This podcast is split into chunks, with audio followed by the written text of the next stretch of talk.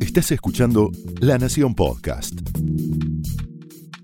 A continuación, el análisis político de Carlos Pañi en Odisea Argentina.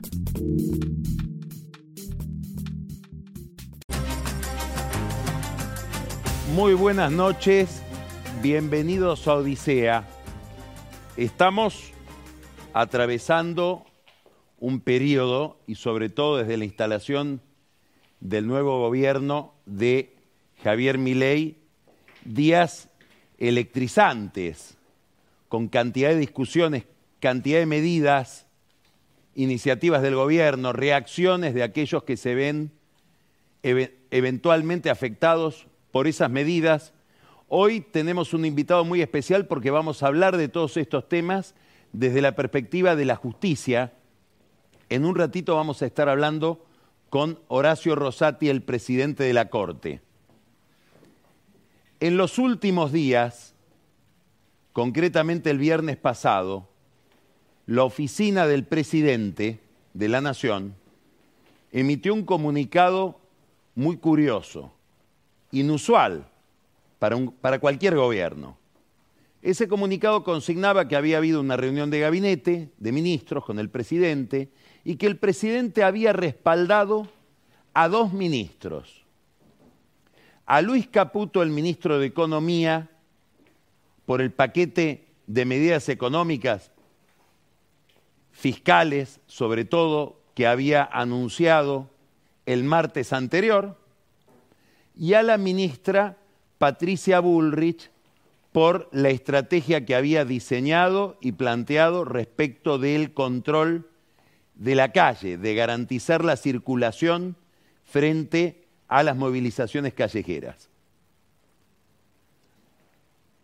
Alguien se podría preguntar, esos dos ministros, Caputo y Bullrich, ¿están debilitados y por eso necesitan el apoyo del presidente? Tal vez no es la mejor pregunta.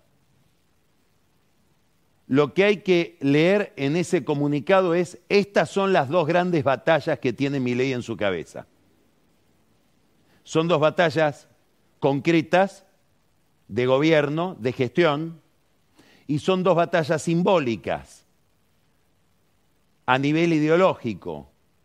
Expresan mejor que otras políticas lo que él quiere ofrecer o lo que él ha querido ofrecer desde que se incorpora a la política. Achicamiento del Estado, control del déficit fiscal, ordenamiento de, la, de las cuentas públicas y orden público, orden físico en la calle. Son dos batallas importantísimas y estamos todos mirando cómo la lleva adelante. Hoy la ministra de Capital Humano, que como sabemos ese ministerio engloba una cantidad de rubros de gobierno, de ramos de gobierno, entre los cuales está la acción social, también lo que era antiguamente el Ministerio de Trabajo, la ministra Sandra Petovelo tuvo una intervención pública para hablar de un grupo de la vida pública argentina, los piqueteros. Subrayo piqueteros porque se repuso la palabra piqueteros para algo que durante todo el periodo anterior, sobre todo el periodo kirchnerista, pero también la ventana del gobierno de Juntos por el Cambio, Macri, se llamó Movimientos Sociales. Petovelo habló de los piqueteros y planteó una nueva política. Anunció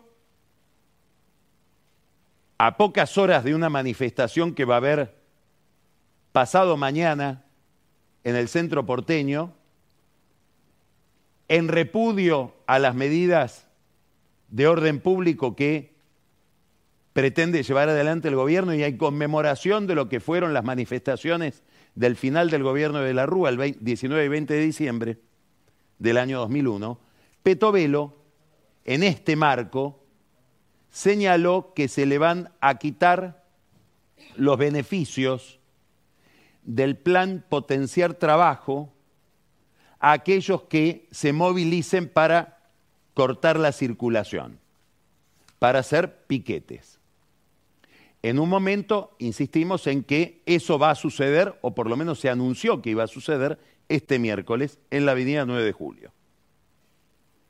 Estamos tocando, y está tocando el gobierno, un nervio que cuando uno mira la Argentina de los últimos 20, 23 años, 22, 23 años, precisamente del 2001, es un nervio central de la vida pública. Es el problema de la pobreza y sus derivados. La Argentina fue durante toda su historia un país con pobres. Pero es a partir de aquella recesión de cinco años que fue del 98 al 2003, con la gran crisis del 2001 en el medio, un país con otra característica, no es un país con pobres, es un país, podríamos decirlo así, con pobreza, como un fenómeno no marginal, sino central, del que se derivan muchas consecuencias, consecuencias que tienen que ver con lo fiscal, consecuencias que tienen que ver con la organización del trabajo, desocupación, informalidad, marginalidad.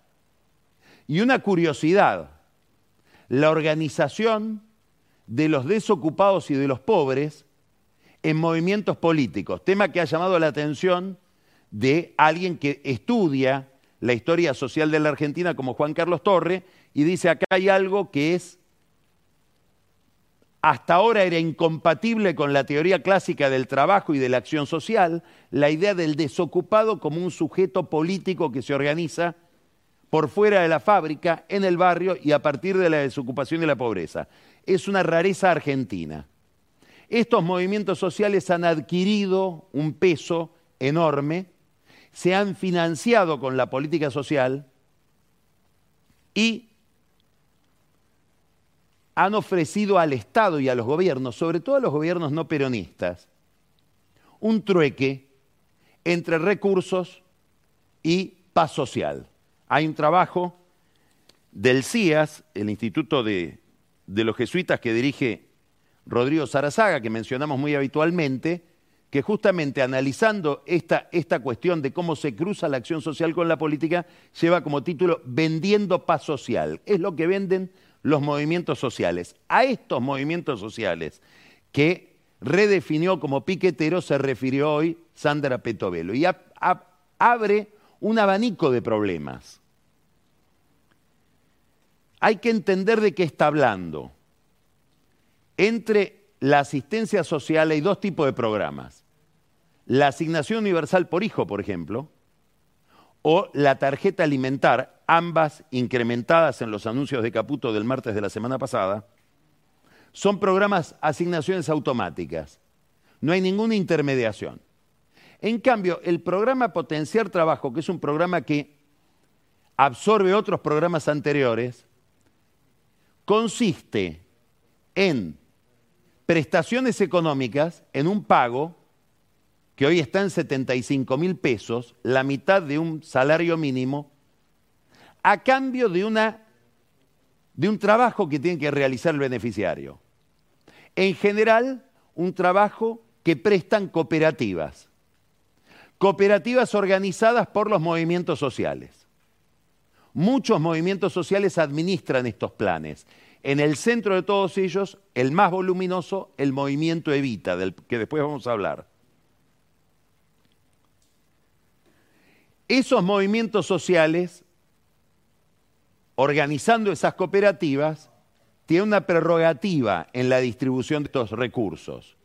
Son los encargados de garantizar, de certificar el presentismo de la persona pobre que fue a trabajar y que por lo tanto merece tener la prestación, los 75 mil pesos mensuales. ¿Qué es lo que ha venido pasando a lo largo del tiempo?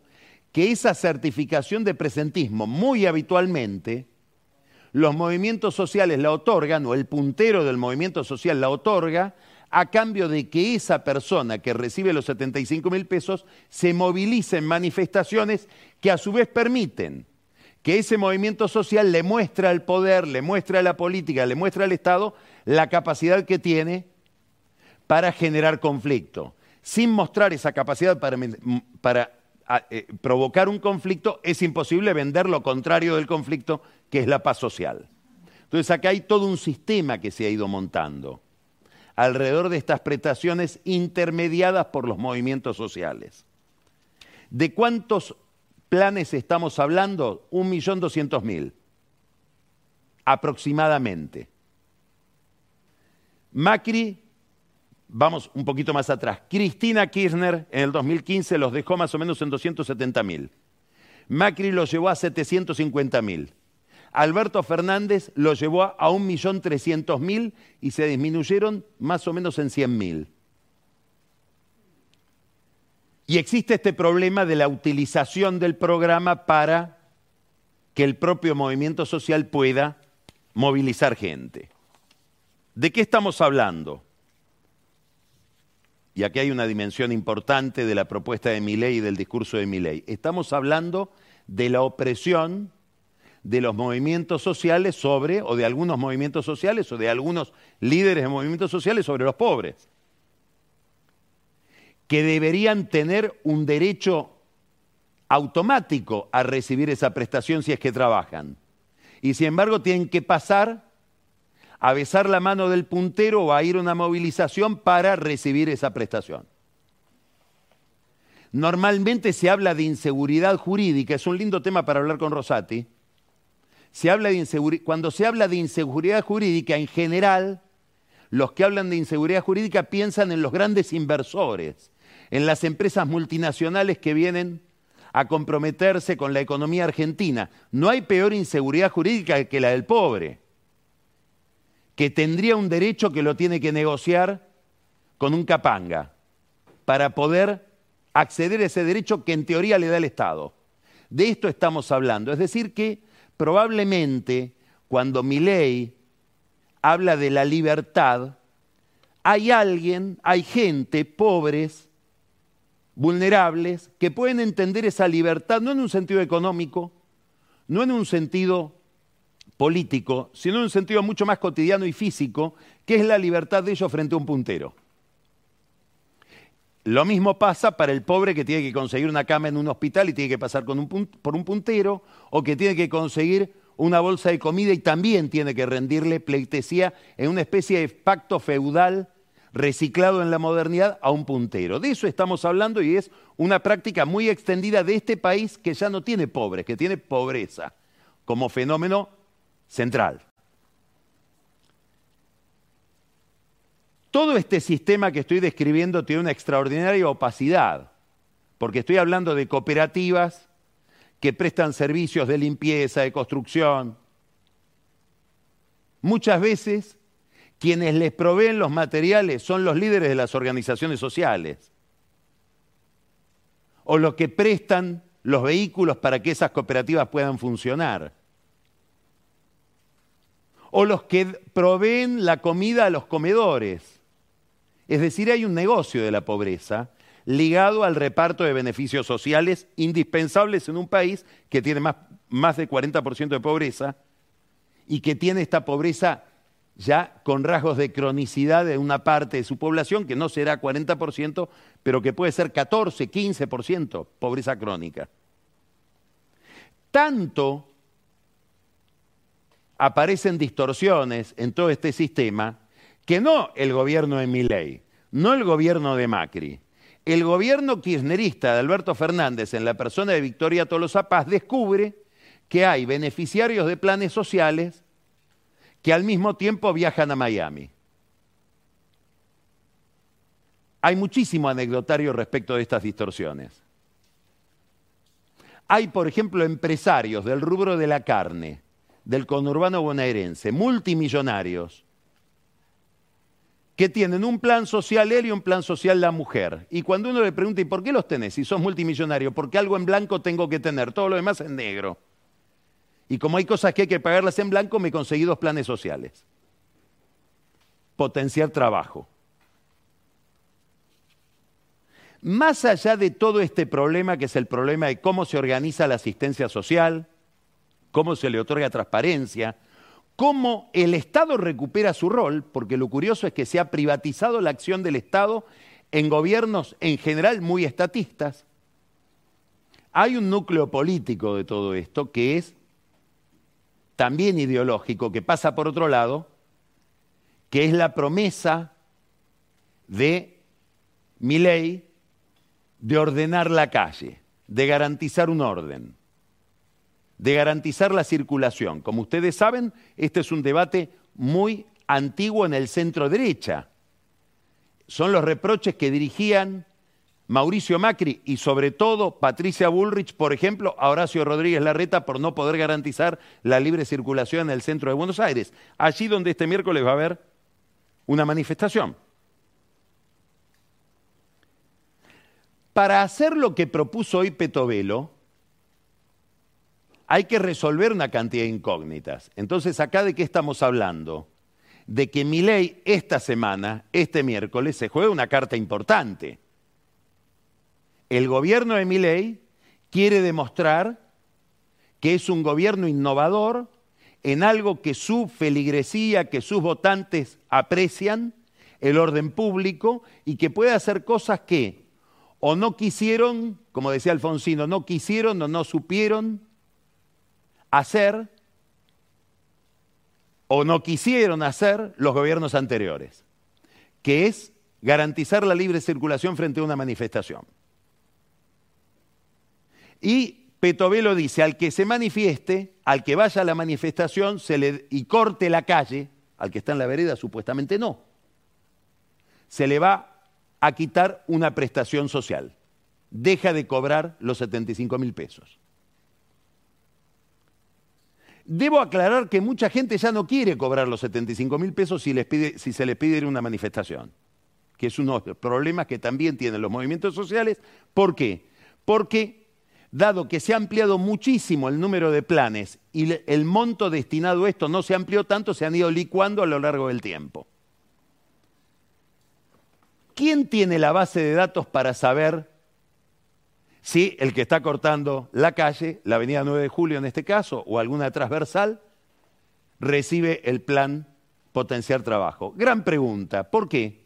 Porque hay quienes sospechan que Emilio Pérsico, líder del movimiento Evita, que estaba de los dos lados del mostrador, porque era un funcionario importante del Ministerio de Acción Social, con el gobierno de Alberto Fernández, se llevó la base de datos. De hecho, había hasta hace poco tiempo información pública, era difícil encontrarla en las páginas digitales del Estado, pero uno podía encontrar la cantidad de planes por provincia. Hoy ya eso no está más. Debe estar en algún lado, pero no accesible al público, al que quiere saberlo sin tener que ir a preguntarle a un funcionario. ¿Cómo se identifica al que va a una marcha? Patricia Bullrich dice que puede hacerlo. Va a haber cámaras de reconocimiento facial. Ahí aparece el kirchnerismo diciendo, cuidado que eso viola la ley de, de inteligencia. Sería hacer inteligencia clandestina. Acaba de aparecer Leopoldo Moró, ultra kirchnerista, planteando esa objeción. Hay una causa judicial que la tiene el juez Gallardo, un juez muy combativo, muy restrictivo respecto de las políticas del gobierno porteño con Macri, con Larreta, etcétera, y está en debate si el reconocimiento facial o pedirle el DNI a alguien que está manifestando es o no una violación de la ley de inteligencia. Hay otra derivación que es un dilema jurídico. Al que corta la calle cometiendo un delito o una contravención, ¿se lo puede sancionar quitándole la plata de un plan social o hay que ir por el derecho penal, en todo caso arrestarlo? Sancionarlo por las figuras que establece el Código Penal o el Código Contravencional respecto de esa conducta, pero no castigarlo con una especie de multa que es retirarle un ingreso. Es un un, enorme problema que puede aparecer a partir del miércoles. Es decir, estamos entrando en un terreno desconocido, porque esto nunca se hizo. Patricia Bullrich dice que ella lo puede hacer. Los funcionarios que están en el área de acción social todavía no se vieron con los movimientos sociales. Tengo entendido que hubo una reunión de dirigentes del movimiento Evita que son kirchneristas, peronistas, más proclives a acordar, más proclives a negociar, Pérsico, Fernando el Chino Navarro, una reunión con Guillermo Francos, con el, ministro del Interior. Hasta donde sé, no se reunieron con las autoridades de acción social. Dentro de los movimientos sociales también una discusión. Primero, una discusión que tiene que ver con el arraigo ideológico, con la tradición ideológica en la que se inscribe cada grupo. Decía recién, el movimiento Evita es un movimiento que tiende a negociar con tal también de, sostener esta estructura, la mayor parte de estos planes potenciar trabajo está en manos de esta gente, de Levita, tiende a conciliar con el gobierno con tal de mantener esa estructura tan dependiente de los gobiernos y del Estado. Son movimientos sociales con muy poca autonomía. Distinto es el trotskismo. Distintos son los movimientos más radicalizados de izquierda, que entienden que el conflicto no es una fatalidad a la que habría que evitar y a la que se llega por un malentendido. El conflicto es un método que supone el progreso social. Por el conflicto se avanza y por el conflicto se llega a la sociedad sin clases. Por lo tanto, la idea de que va a haber represión probablemente en esos movimientos estimula la idea del conflicto. Aún así, también en la izquierda hay una discusión. ¿Tenemos que ser los primeros en salir o tenemos que esperar a que el clima público se enrarezca un poco una vez que empiece a correr y a funcionar y a verse de manera evidente, contundente, tangible el ajuste fiscal que está haciendo mi ley? con el ministro Caputo. ¿Es este el momento o hay que esperar? La misma pregunta se hacen los sindicalistas. ¿Por qué?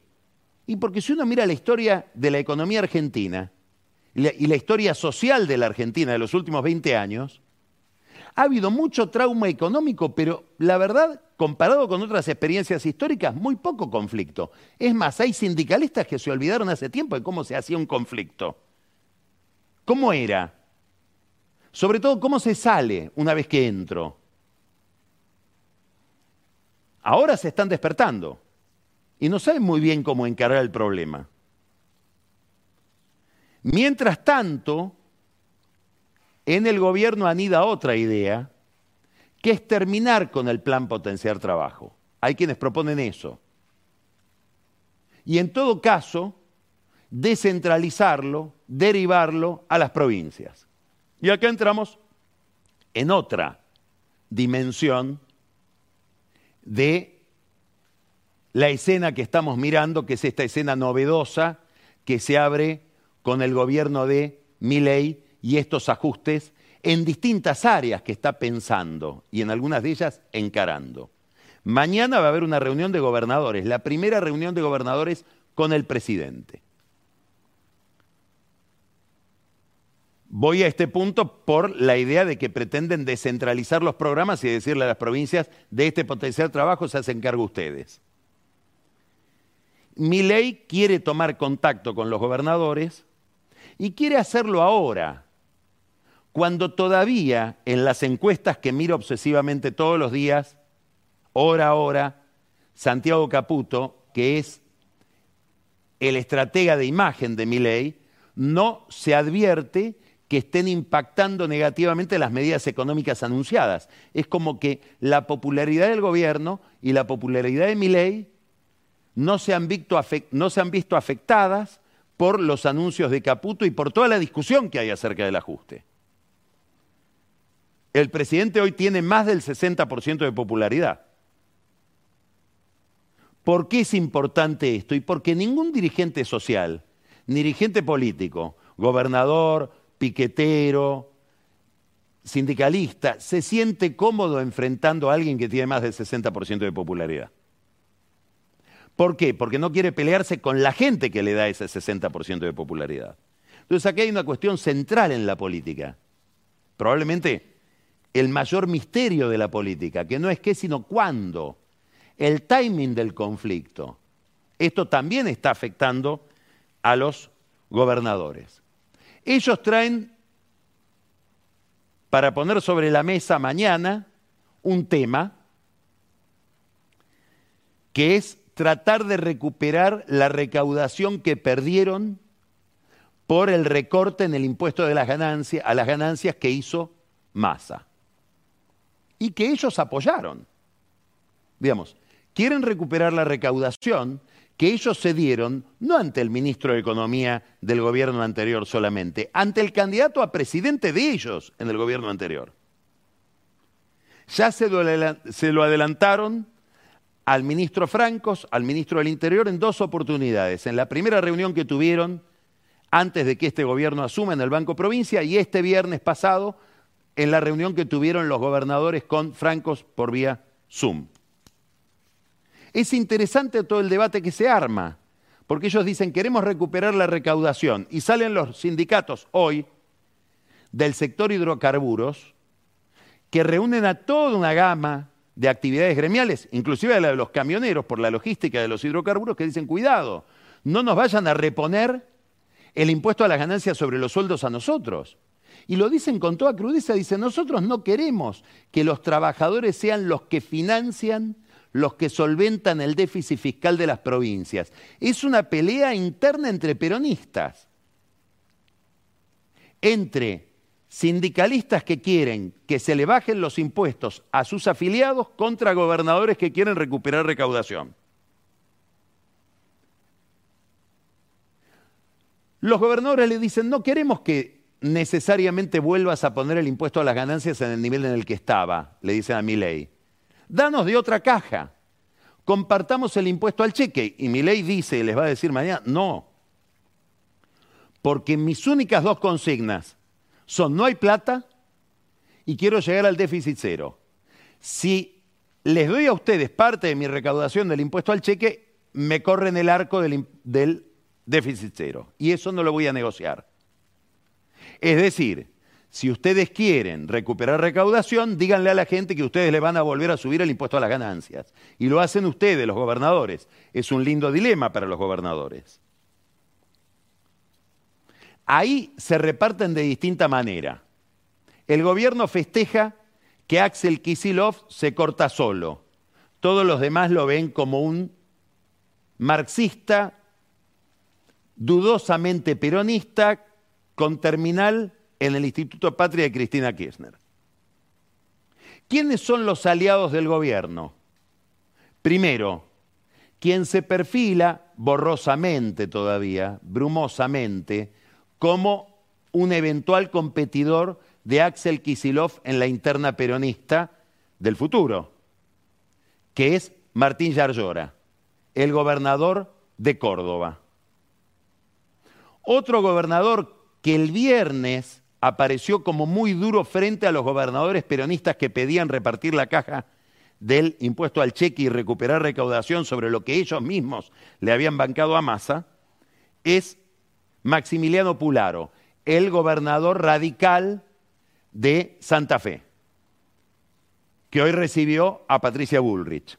Después vamos a hablar también con Horacio Rosati, con el presidente de la Corte, sobre el tema de Santa Fe, que él conoce perfectamente porque es santafesino, ha sido intendente de Santa Fe, lo preocupa mucho, como hemos visto año a año en nuestras entrevistas con él, el problema del narcotráfico ahí.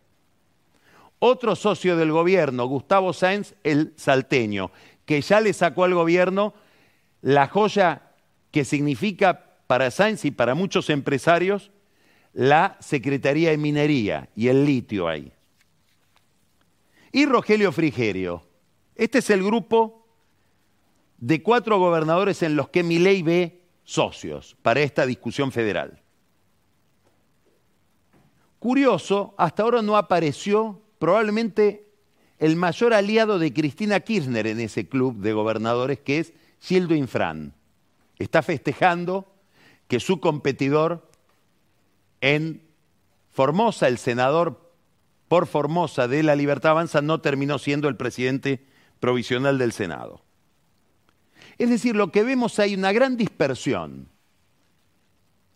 y una incógnita respecto de si hay una conducción política del peronismo cosa que al gobierno no le interesa que haya, porque en el fondo lo que está buscando el gobierno es pinzar gobernadores para poder armar una mayoría en el Congreso con los diputados y senadores de esos gobernadores, sobre todo aquellos que tienen más dependencia fiscal de la caja respecto al gobierno nacional. ¿Va a cambiar este estado de dispersión del peronismo? Hay una versión dando vueltas que muchos que la conocen a ella desmienten y esta versión indica que estaría en alguna fantasía de Cristina Kirchner o de amigos de Cristina Kirchner que se convierta en la presidenta del PJ. Muchos interlocutores de Cristina Kirchner hoy, hoy dicen, no, ni loca quiere eso. Otro tema de discusión para esta mesa federal que se está conformando mañana de gobernadores con mi ley tiene que ver más con la política. Dos iniciativas que el gobierno piensa mandar a las sesiones extraordinarias del Congreso y que requieren de una mayoría especial para ser aprobadas. Boleta, es decir, son dos cambios al sistema electoral que no pueden pasar, porque lo prohíbe la Constitución, por un DNU, por un decreto de necesidad de urgencia. Uno, eliminación de las PASO, que probablemente muchos integrantes de la clase política de distintos sectores aplauden, y un tema estratégico, muy discutido, que tiene que ver con la falta de inocencia de todo sistema electoral. Todo sistema electoral pretende provocar algo, la boleta única, que está pensada, soñada para mi ley. Alguien que es muy popular, que puede ganar en una elección donde compiten distintos candidatos a presidente, si logra prescindir de tener un aparato territorial. Si es una boleta única donde uno vota por rubro, la organización del aparato que hace que el candidato a presidente se vea beneficiado porque en la misma boleta van los diputados, los gobernadores o los senadores, etcétera, se ve beneficiado. De hecho, casi podríamos decir que mi ley se benefició de una boleta única de facto, ¿Por qué? Porque los gobernadores peronistas en su mayoría adelantaron las elecciones de sus distritos y fue una elección casi de candidatos a presidente. Ahora quiere institucionalizarlo, con el aplauso de seguramente Juntos por el Cambio, donde muchos, tal vez no los radicales, aplauden el sistema de boleta única. Bueno, son dos iniciativas que van a ir al Congreso, en este caso llevadas adelante por el ministro Francos. Otro tema que van a hablar con los gobernadores es el de la obra pública, a la que muchos de ellos y sus familias están tan ligados. Mejor no dar explicaciones. Este tema también se ha flexibilizado en los últimos días por gestión de un sindicalista que tal vez sea el que tiene mayor interlocución con mi ley, que es Gerardo Martínez, nada menos que el secretario general de la UOCRA, que aparentemente logró hacerle ver a mi ley que hay una cantidad de obra pública que se puede mantener, seguir realizando sin impactar sobre las cuentas del Tesoro. Por ejemplo, las que tienen financiamiento de organismos multilaterales. Esto nos mete en otro frente de discusión de este gobierno, que es, como estamos viendo, un gobierno con una ambición, con una pretensión de reforma en muchos campos de la realidad dos personas, se llaman Julio Cordero y Miguel Ponte. ¿Quiénes son? Son dos laboralistas ligados al gobierno que están discutiendo con los sindicatos una iniciativa de Federico Sturzenegger, que consiste, es una, una iniciativa muy radical, muy impactante, que es descentralizar el convenio colectivo. El corazón del sindicalismo argentino y del sistema laboral argentino consiste, está, radica en que hay un convenio colectivo por tipo de actividad. La construcción, la logística, la energía o la energía eléctrica, el petróleo. Lo que pretende Sturzenegger es descentralizar llevando la posibilidad de que puedan negociar los empleados de una empresa con los dueños de esa empresa. Y los sindicatos ya le están contestando Cuidado con eso, porque es la mejor forma que tenés, es el viejo argumento del sindicalismo peronista, por ese lado le abrís la puerta a la, izquierda radicalizada, que es la que sí se va a movilizar el miércoles en contra tuyo. Otra iniciativa de Sturzenegger, modificar el estatuto institucional legal de las empresas públicas que dejen de ser empresas del Estado para transformarse en sociedad anónima. Es lo que hizo Menem con IPF en el primer paso que dio hacia la privatización. La transformó de una sociedad del Estado a una sociedad anónima y puso a un empresario que venía del sector privado, que era extensoro, al frente de la compañía preparando su privatización. Claro, para privatizar hay que sanear primero y para sanear hay que terminar con el déficit. Es todo un problema. Tan, tan desafiante ese problema que el gobierno no consigue candidatos para presidir esas empresas públicas. Y acá, a propósito de este tema, vamos a hacer una nota al pie de página. En el caso de AISA, de la empresa que controlaban los Massa, Malena Galmarini, con muchas discusiones respecto de cómo lo hizo, algunas discusiones están en el Fuero Penal Federal, buscaron a un íntimo amigo de los Massa para hacerse cargo de la empresa, que dijo que no. Ahora vemos otra novedad hoy.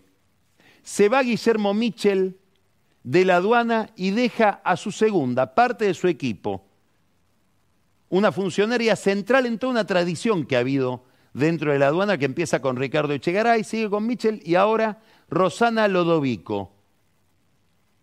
El mismo gobierno que está hablando, lo veíamos a Caputo, de la pesada herencia, de la maldita herencia, que le echa toda la culpa al gobierno anterior y a la gestión de masa, con muchísima razón, sobre los descalabros de la economía, mantienen la aduana al corazón de esa política económica entre otras cosas, de la intervención a los mercados, especialmente el mercado de cambios. ¿Cuál es la relación entre Milei y Massa? Este es uno de los grandes misterios de este oficialismo.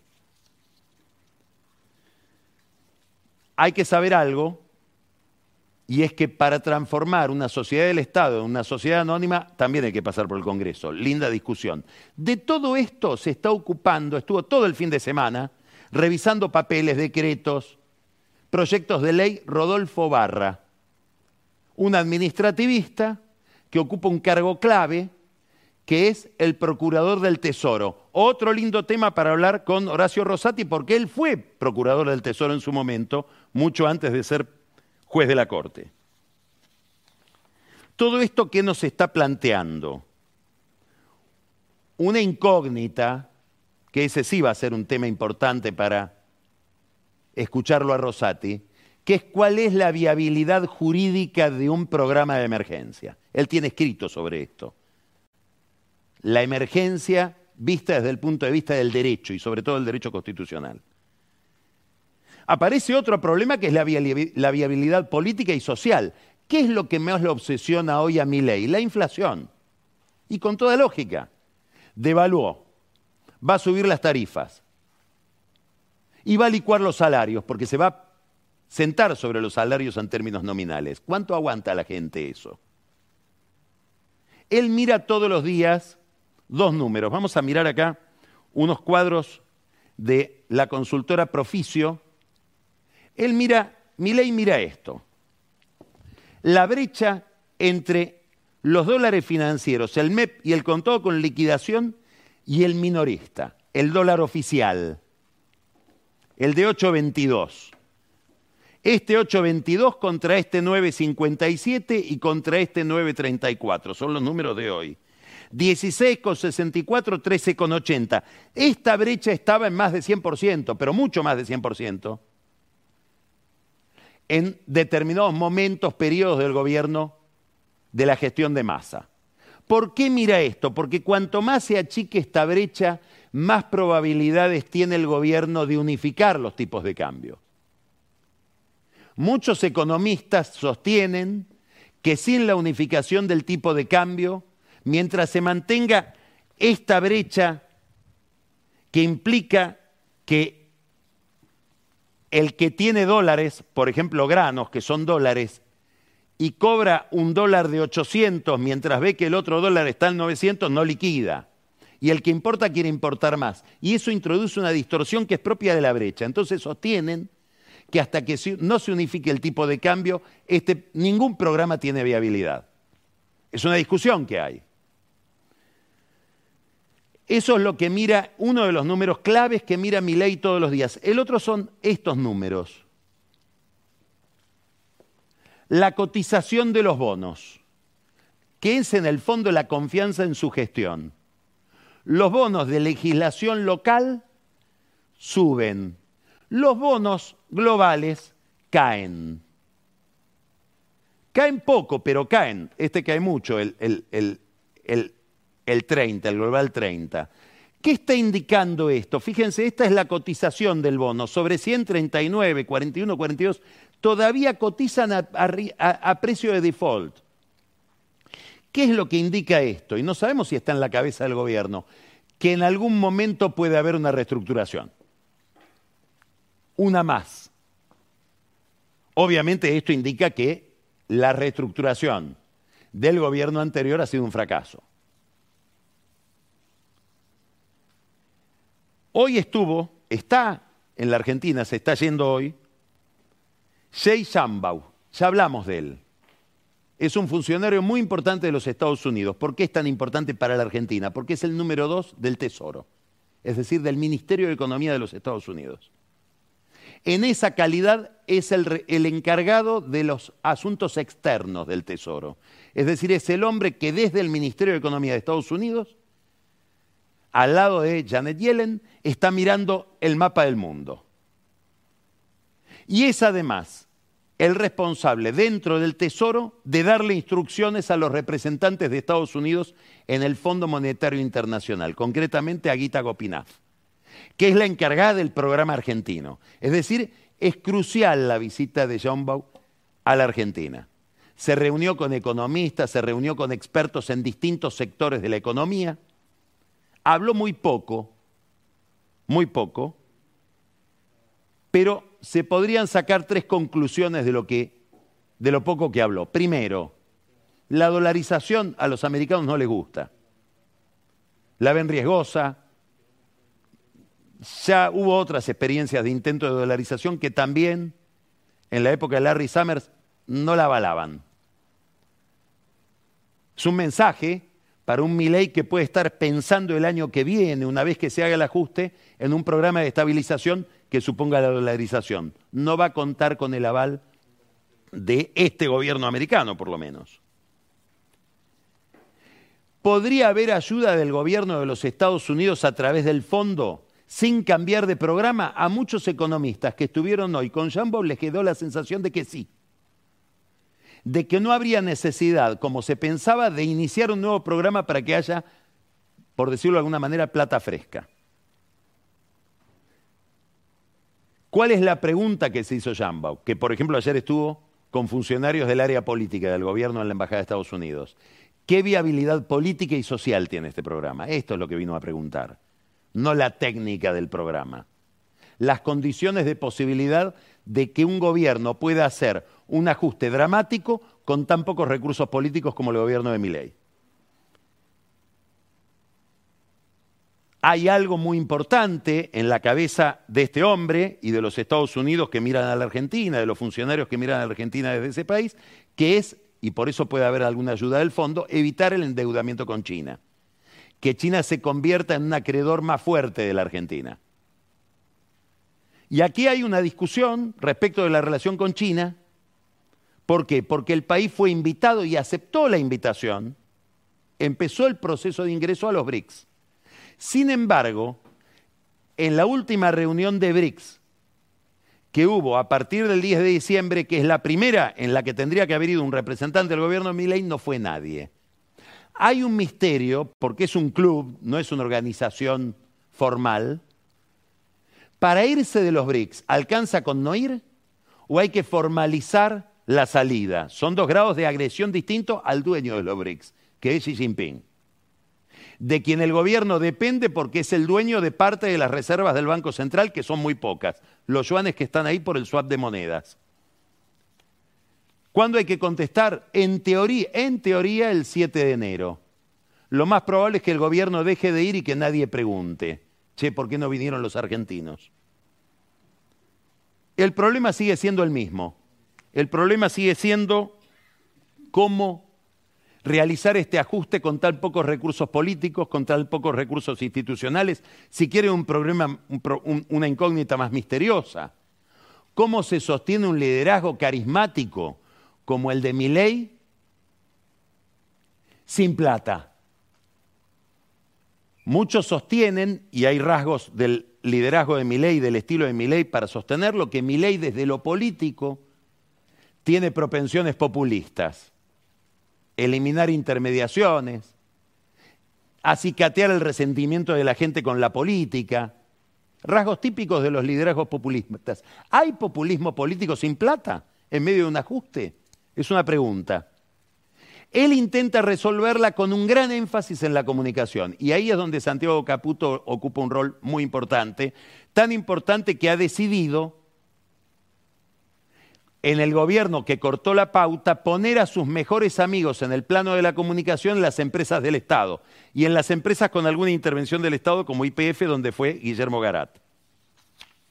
Lindo tema para Garat. Se hace cargo de comunicación y asuntos institucionales de IPF exactamente el área donde dos funcionarios del gobierno de Cristina, de la Cámpora, Patucho Álvarez y Santiago Carreras, a quien llaman cariñosamente Santiago Cartera, realizaron un contrato muy opaco con la AFA para garantizarse que Lionel Messi sea la imagen de IPF en materia de comunicación y sobre todo durante el Mundial. ¿Cómo fue ese contrato? Misterio. Es verdad que le regalaban el combustible al avión de Messi, avión que no usa Messi, que está alquilado. Misterio. Son cosas que tendrá que desentrañar Garat, el socio de Caputo, que curiosamente viene de ser vocero durante la campaña electoral de Guado de Pedro. Esta era una de las preguntas que quería contestarse Macri si le hubieran dado IPF. Probablemente es una de las cuestiones que tiene en la cabeza Macri por las cuales peleó ayer la vicepresidencia de Boca y perdió. Llegar a través de Boca o a través de, IPF a la AFA. ¿Sueña Macri con la FIFA? Puede ser, es ambicioso. Emitió un comunicado después de perder en Boca, muy duro, contra Riquelme, tan duro que se olvidó de felicitarlo por el triunfo. Hay gente que está enojada con Macri, de los amigos de Macri. Daniel Angelici, por ejemplo, que vino desde afuera, donde casi pasa todo su tiempo para votar, y dice, pero ¿cómo? Yo volví para votar, lo hicieron votar a Palermo, lo hicieron votar a Milei y Macri no fue a votar. Derechos del líder, que ayer perdió la elección en Boca, probablemente uno de los mayores dolores que ha tenido Macri en su relación con la vida pública en este año que está terminando. Vamos ahora hablar con un bostero, con un boquense, que es Horacio Rosati, no creo que nos diga si votó o a quién votó. Después, votó, dice, ahora, ahora, ahora vamos a decir que lo cuente. Vino a votar desde Santa Fe seguramente. Pancho Olivera nos va a hablar de un tema, una controversia, la ineficiencia del Estado nacional, pero sobre todo del Estado de la Ciudad de Buenos Aires y de la provincia de Buenos Aires para alertarnos la tragedia que íbamos a vivir con el temporal que sucedió en la madrugada del domingo. Otro tema de Pancho, interesantísimo. Escuche, ¿eh? porque es tremendo. Los fondos fiduciarios que anidan en el seno del Estado, los grandes negocios, la opacidad de ese dinero, ¿se va a meter Luis Toto Caputo con esas cajas? ¿Se va a meter mi ley? Camila Perochena nos trae el espejo de la historia los primeros 100 días de otro gobierno en crisis. Los primeros 100 días del gobierno de Menem. Hay quienes creen que hay mucho parecido entre esta y aquellas circunstancias. Y después quédese al whisky, porque reabrimos Quedan Consulting con cantidad de información técnica, además de las encuestas, que nos trae Carola Gil. Lanzamos otra encuesta. ¿Cómo cree que será la inflación en mayo del 24? Le damos tiempo hasta mayo. En relación con la de diciembre, con la que viene ahora. ¿Mayor, igual o menor? Y después, el retrato de alguien que en sí mismo parece una política de Estado. Adrián Perechotnik. Fabián Perechotnik Fabián Perechotnik, vicepresidente de la legislatura bonaerense de la Cámara de Diputados, de la chocolatería, y ahora funcionario del gobierno de Javier Milei. empezamos Odisea y después de Odisea quédese porque Luis Novarecio entrevista a Fanny Mandelbaum. Ahora vamos a conversar con Horacio Rosati, el presidente de la Corte.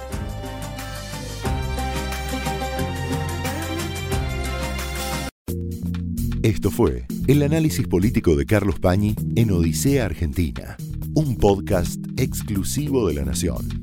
Escucha todos los programas de La Nación Podcast en www.lanacion.com.ar. Suscríbete para no perderte ningún episodio. Estamos en Spotify, Apple Podcast, Google Podcast y en tu reproductor de podcast favorito. Seguí escuchando La Nación Podcast.